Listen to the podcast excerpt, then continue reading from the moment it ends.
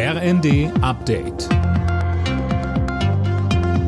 Stündlich neu. Auf den Punkt informiert. Ich bin Cornelius Dreger. Guten Abend. Tausende Bauern haben in Berlin gegen die Sparmaßnahmen der Ampelregierung demonstriert.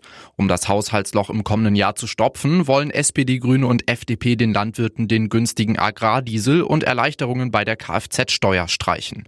Bauernpräsident Ruckwied sagt. Wenn diese beiden Maßnahmen nicht gestrichen werden, und zwar ersatzlos, dann kommen wir wieder, nicht nur nach Berlin, dann werden wir ab 8. Januar überall präsent sein, in einer Art und Weise, wie es das Land noch nicht erlebt hat.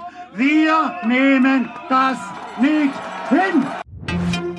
Für neue Autos, Busse und andere Fahrzeuge könnten in der EU schon bald strengere Schadstoffgrenzwerte gelten. Bei Verhandlungen in Brüssel haben sich Vertreter des Parlaments und der Mitgliedstaaten auf die Abgasnorm Euro 7 geeinigt. Sie sieht Grenzwerte für den Abrieb von Bremsen und Reifen vor. Damit wären auch Elektroautos und Wasserstofffahrzeuge erstmals betroffen. Das EU-Parlament und die Mitgliedstaaten müssen noch zustimmen. Ab 2025 werden erstmals dauerhaft deutsche Truppen in einem NATO-Partnerland stationiert. Rund 5000 Bundeswehrsoldaten sollen dann in Litauen leben und arbeiten.